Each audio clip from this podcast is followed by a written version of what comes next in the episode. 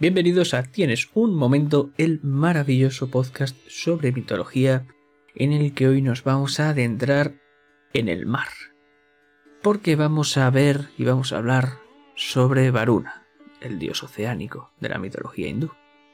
Pero para ello antes debemos presentar como siempre nuestro intérprete fanático del matriarcado, del orden cósmico, creador de la mitología hindú y en proceso de crear muchas más. ¿Qué tal estás, Jack? Bien, la verdad es que tenía bastantes ganas de hacer este podcast. Llevo queriendo hablar de este tema bastante, bastante tiempo. De hecho, escribí un artículo en mi blog personal hace tiempo tratando precisamente este tema. Y ahora que lo vamos a hacer al hilo de Varuna, pues bastante contento.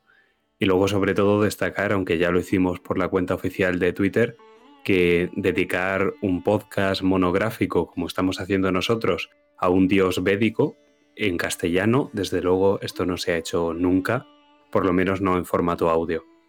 Así que bastante, bastante contento. Saldremos en los libros de historia. No creo. Quizá lo que contemos en algún momento salga en algún libro de historia. A mí me sirve. Pero vamos a adentrarnos directamente porque ¿quién es Varuna? Varuna, como he dicho, es el dios del mar, dios oceánico, pero además también es una Aditya, es decir, es un hijo de Aditi. Esta Aditi es la madre de todos los dioses en el Rig Veda. Y es bastante difícil catalogar los hermanos de Varuna ya que en varias partes de los Vedas no coinciden los hermanos. Pero algunos de ellos son Mitra, Indra y Surya. Algunos de los nombres de Varuna son Prachetas el sabio, Jalapati el señor del agua, Yadapati el señor de los animales acuáticos, Amburaya el rey de las aguas y Pasi el que lleva la red. Se dice que en su reino está sentado junto a su consorte Varuni, en un trono de diamantes, Samudra, que es el mar, y Ganga, el Ganges, y tiene a todo tipo de divinidades fluviales como corte. Su gemelo es Mitra, como he dicho antes, y casi siempre se habla de, estas dos deidades juntas. Muy pocas veces se habla de Mitra por separado. Y se dice que Mitra regentaba sobre el día y Varuna sobre la noche. Y es que es más bien es porque son dos caras de la misma moneda, no porque Varuna sea una, una deidad lunar. Esto puede ser a que ambos siendo deidades solares Mitra no era belicoso, mientras que Varuna sí. Varuna es el poder, o lo fue mejor dicho. Podríamos compararlos un poco como el poli bueno y el poli malo, ¿no? Se dice que es un hombre blanco que en su mano derecha lleva una red y monta sobre un monstruo marino llamado Maraca. Pero, ¿quién es Mitra Jack? Yo he dado una breve pincelada. Una pincelada con la que precisamente no voy a estar muy de acuerdo. Y esto no suele pasar mucho y está guay que pase en falso directo, ¿no? Tienes razón en que siempre se representa a Mitra y Varuna juntos, en tándem, y que al final eso de que siempre se les represente juntos y que tengan además las mismas características divinas hace que Varuna acabe robando protagonismo a Mitra.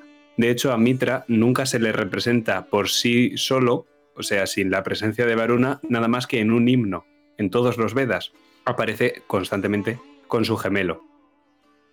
Algunos intérpretes consideran que conforman el tándem entre el dios que forma parte del consejo, es decir, de esta clase sacerdotal que hace referencia a esta primera casta, y luego el poder real, el poder soberano y político, pero no belicoso, o sea, no hay una diferenciación entre poli bueno y poli malo. Varuna no es un dios de la guerra, es un dios del poder, mientras que el otro es el dios del consejo. Por lo menos así es como aparece en el Satapatha Brahmana. Y esto tiene bastante sentido considerando sus orígenes. Sí es cierto que ambos son dioses de la soberanía, pero cómo se representa esa soberanía en Varuna es muy distinta de cómo se va a representar la soberanía en Mitra Si queremos buscar a un dios marcial, belicoso, a un polimalo como tal, tendríamos que mirar a Indra, que es el dios de la guerra. Pero eso de Varuna combatiendo como dios de la guerra o como un ente que pueda ser hostil es un poco raro, porque Varuna actúa como juez. No significa esto que Varuna no use la fuerza, pero la usa como castigo, es decir, como retribución ante aquel que incumple este orden cósmico. Pero antes de hablar de todo esto, Mitra parece que sí que era un dios encargado de pastorear los rebaños. Es un dios de pastores arios y sus mitos van a estar bastante relacionados en origen con los mitos de Apolo y con los mitos de Hermes, de la mitología griega. Ya sabéis que tanto la mitología védica como la mitología griega son ambas mitologías indoeuropeas y que comparten unos mismos orígenes arios. ¿no? Ambos, tanto Apolo como Mitra, son, son dioses solares, como bien has comentado Iván, con la característica de que Mitra nace de una roca con una daga en la mano y una antorcha en la otra. De entre las características de este dios, de este Mitra, estaba el degollamiento del toro, que es una característica bastante propia de los mitos arios, y la ingesta ritual de este propio toro que de alguna forma estaba relacionado con el sol. ¿Dónde se practicaba el culto a Mitra? Estamos hablando de los albores de la civilización, así que probablemente fuera practicado en cuevas, que era, se suponía, el lugar de nacimiento de este dios. De hecho, el hito fundamental en el mitraísmo era el combate entre el dios contra el toro. Y una vez el dios, el dios Mitra, se sobreponía sobre el toro, lo degollaba y lo comía ritualmente. De este mitra ario, de este protomitra, si lo, lo, queréis ver así, provienen tanto el mitra avéstico, o sea, el persa, y luego el mitra védico, que sería adorado en la India. Son versiones de un mismo dios, provienen de lo mismo, pero difieren un poquito. El mitra védico fue bastante importante en la etapa védica y es de lo que nos has estado hablando, ¿no? Como dios gemelo de Varuna, dioses celestiales, o sea, no cetónicos, y emparentados con Aditi. Mitra significa amigo, y en lo que se diferencia de Varuna, que es el poder real, soberano, legal, el poder del orden, Mitra es un dios relacionado con las promesas, los juramentos, la honestidad, es el dios de la amistad, es un dios moral, se le conocía como el señor de la alianza. Y antes de, por ejemplo, firmar un contrato, se invocaba al propio Mitra, porque Mitra iba a regular esas relaciones contractuales de confianza que se habían generado. En cambio, Varuna era un dios que actuaba y regulaba con la, las relaciones que se establecían en el universo y en el orden cósmico como tal. Y si esas relaciones eran transgredidas, era cuando Varuna actuaba. Por eso hay un montón de himnos en los propios Vedas que piden a Varuna que por favor se compadezca de aquellos que rompen este orden. Pero bueno, de nuevo, ya hablaré de Varuna más adelante. También considerad que Mitra es un dios de segundo orden, es un dios que muy prontamente va a ser suplantado, ya sea por Varuna, con el que comparte muchas de sus características, como ya hemos dicho, como por Surya, la historia de Mitra es una historia súper triste. Tanto Varuna, su hermano gemelo, como Agni, como Surya, el dios del sol, acaban robándole todo el protagonismo. ¿Cómo se puede ser dios de tantas cosas y que cada, cada pequeño dios de una de las pequeñas cosas de las que tú eres te vaya robando todo el protagonismo hasta el final? Pero aún así me vais a permitir que no acabe aquí esta intervención porque creo que no podemos hablar de Mitra sin mencionar precisamente el mitraísmo. El mitraísmo es una religión mistérica que se desarrolló durante los siglos I y IV después de Cristo y sus iniciados llevaban a cabo rituales mistéricos. Pero lo más curioso es que esta religión, este culto, no se desarrolló en la India, sino que se desarrolló desde la India hasta prácticamente la Hispania romana. Era una especie de misterio, todo no se sabía muy bien qué pasaba, los rituales eh, se consagraban con apretones de manos, alrededor de las representaciones de Mitra, que recordemos es este joven degollando al toro con un cuchillo en una mano y una antorcha en el otro, se ponían los doce puntos del zodíaco, era una especie casi de, sociedad secreta. Entonces, los romanos, que fueron los que principalmente eh, vieron cómo se expandía este culto por Europa, pensaban que el zoroastrismo, que era practicado en Persia, y el mitraísmo eran lo mismo. porque el zoroastrismo, pues bueno, era practicado en Persia y se supone que desde Persia venían los soldados romanos practicando esta clase de cultos mistéricos y sectarios, podríamos pensar. Bueno, pues según los textos avésticos, que son previos a los zoroastras, Mitra es un Daeva, que es un dios que entra en combate contra el Avesa Espenta. O sea, es un dios negativo. Entonces resulta un poco raro que desde el zoroastrismo los legionarios romanos adoptaran a un dios que es percibido como un demonio, ¿verdad?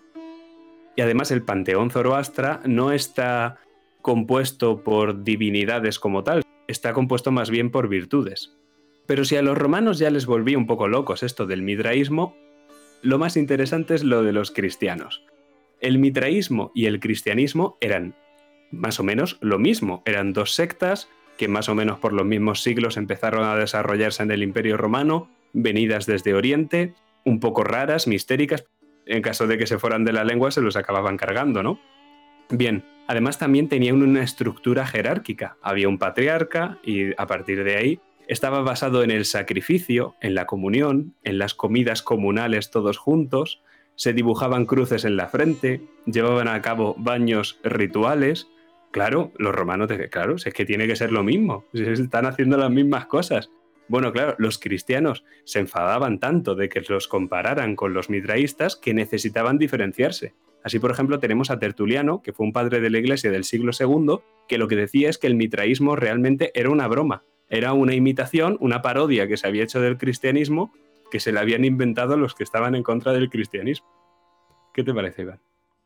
Yo solo quiero saber lo que decían de la iglesia de los elfos, de los nórdicos. Quedaban, quedaban unos pocos años para entonces, vaya.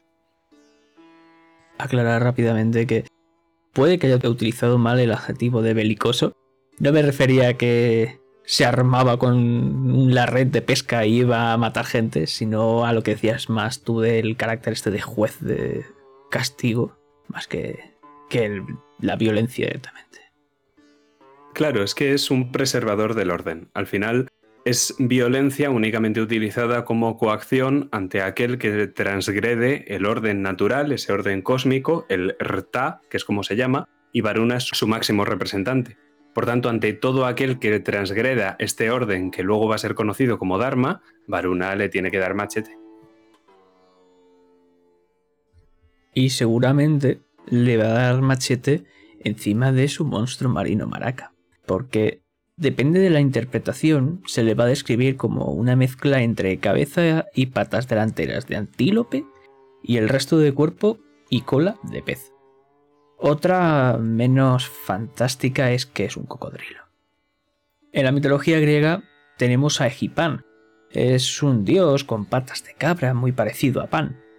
Y es que durante el ataque de tifón, Egipán se transforma en una cabra con cola de pez y más tarde será recompensado por su ayuda a Zeus. Y lo va a alzar Zeus a la constelación de Capricornio, que se la representa de la misma forma una cabra con cola de pez.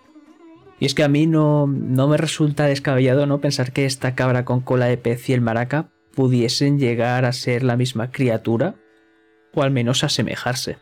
Pero acabas de decir hace un minuto que Varuna es el soberano que castiga a quienes se pasan de la raya con el orden cósmico y todo esto. ¿Qué nos puedes decir de este soberano? Bueno, en primer lugar, quiero hacer un recuerdo de este dios del panteón indoeuropeo que conocíamos como Diauspitar.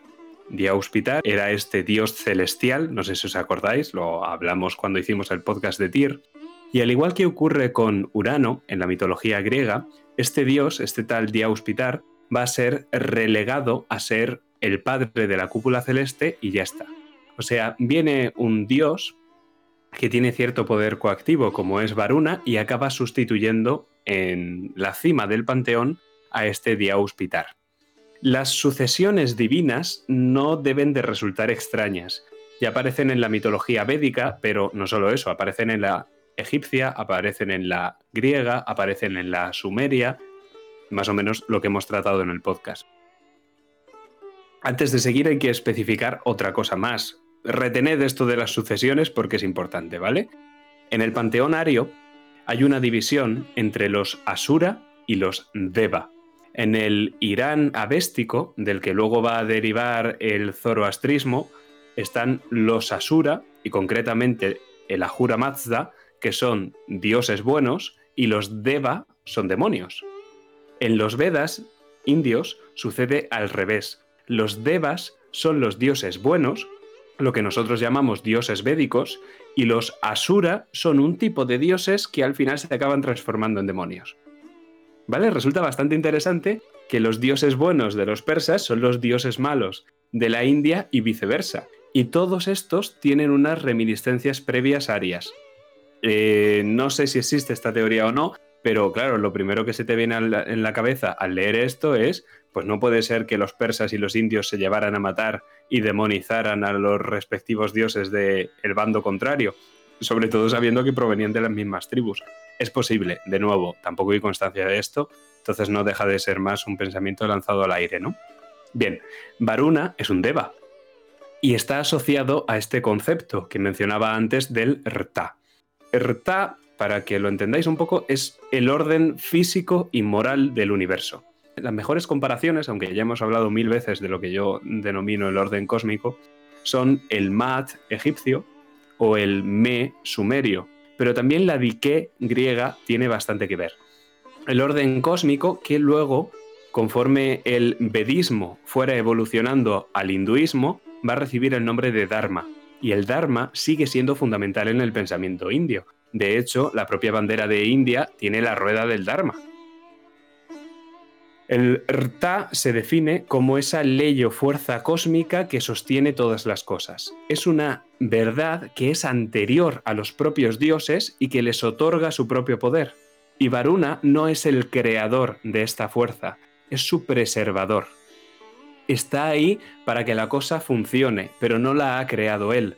Y de hecho, en la teogonía, donde se presenta a Zeus como el defensor de la dique, también se dice que Zeus no es el creador de esa propia dique y puede actuar en contra del propio destino, pero enseguida se le vuelve en contra. Entonces, estamos hablando de una fuerza cósmica que es más poderosa que los propios dioses. Y eso es lo que Varuna ha jurado defender. Por eso Varuna es el dios soberano, por eso es el juez, en, latín hablaríamos de que tiene jurisdictio, es decir, que dice derecho. No lo crea, lo dice, porque el derecho está y yo lo menciono, pero no me lo invento. Esa es la clave de Varuna como el dios soberano. Y en base a esto no tiene un poder marcial, que es lo que te estaba intentando hacer ver antes, sino que tiene un poder político, un poder legal. Y ya no solo tiene poder sobre el mundo físico, sino también sobre el mundo moral porque lo que Varuna dice, insisto, no se inventa, lo dice porque está ahí, es lo que el ser humano tiene que acatar. Entonces todo aquel que va en contra de ese orden es castigado. Por eso estos himnos que piden clemencia a Varuna de por favor Varuna no nos mates, que solo me salió de la raya tres puntos, por favor. Y ya por último comentar que obviamente si Varuna es el soberano entre los dioses, el rey es el soberano entre los hombres.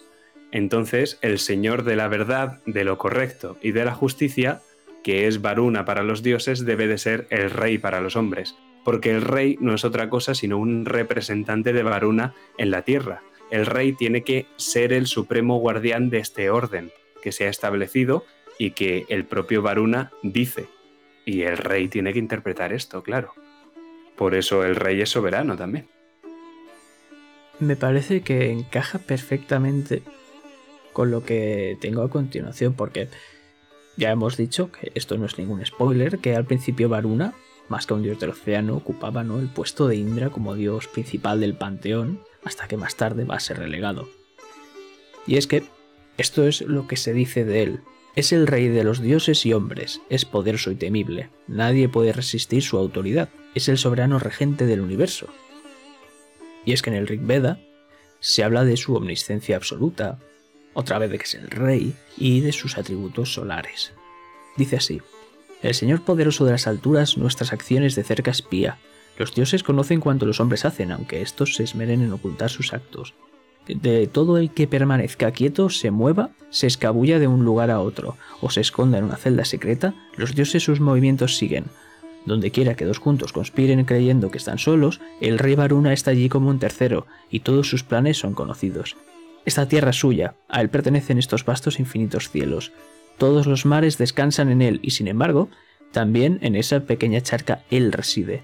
Quien quiera que lo más lejos del firmamento proyecte la forma de salir ganador, ni siquiera allí podrá eludir la mano de Varuna el rey. Sus espías que descienden de los cielos se infiltran por todo este mundo, sus mil ojos, escudriñándolo todo, rastrean hasta el último rincón de la tierra.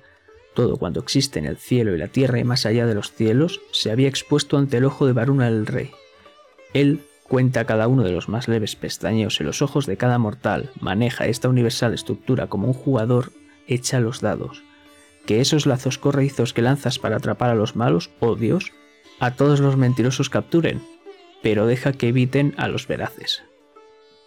Y es que, además, en otros textos se habla del propio poder del Dios, prolonga la vida a quien se lo pide, castiga a los malvados, y tiene la esperanza de que los justos descansarán junto a él. También se dice que los propios hombres que van en busca de perdón y pureza acuden a él. Si nos vamos al Brahma Purana podemos ver el carácter solar de este dios junto a otros, ya que se menciona que hay doce nombres para el sol, el onceavo es Varuna, que residiendo en las aguas, vivifica el universo. Acaba así. Estos son los doce resplandores del Sol, el Espíritu Supremo, que a través de ellos penetra en el universo e ilumina el secreto corazón de los hombres. Y es que, para ir acabando mi intervención, en el Brahma del Rigveda, el rey Harishchandra pide a Varuna un hijo y más tarde lo sacrificará en su nombre. Pero Varuna accede y al pasar los años el hijo no es sacrificado, por lo que, ¿qué hace Varuna? Enferma al rey hidropesía. Que tenga la palabra hidro, Varuna. Ya, ya podemos ver, como antes también os he dicho, ¿no? cosas relacionadas con el mar, cómo vamos a ir pudiendo ver cómo lo van a relegar más tarde al mar por, por estas cosas, por esta relación que tiene. Y es que, siguiendo con este mito, el joven a los años se encuentra por el bosque en el que vive a un pobre brahman con tres hijos, compra al mediano para sacrificarlo a Varuna, y antes de ser sacrificado por su propio padre, el mediano empieza a recitar alabanzas a los dioses y estos interceden para que Varuna lo perdonase. En el Brahmana Satapatha nos dice que Agni, Indra y Surya van a sobreponerse a los demás dioses mediante sacrificios, como nos has dicho, e Indra va a destronar al todopoderoso Varuna, ¿no? Y es que, donde ya vamos a verlo relegado como a dios del océano, es en el Vishnu Purana, que, se nos dice que después de un conflicto entre los poderes del cielo y de la tierra, Varuna pasa a ser este dios oceánico. Y bueno, ya la anécdota, el mito que más gracia me hace, ¿no? Es en el Ramayana, cuando Rama obliga a base de flechazos a Varuna para que abra las aguas para poder pasar. Pero he hablado bastantes veces sobre el océano, que es un dios oceánico, ¿Qué nos puedes decir sobre este dios oceánico, Jack?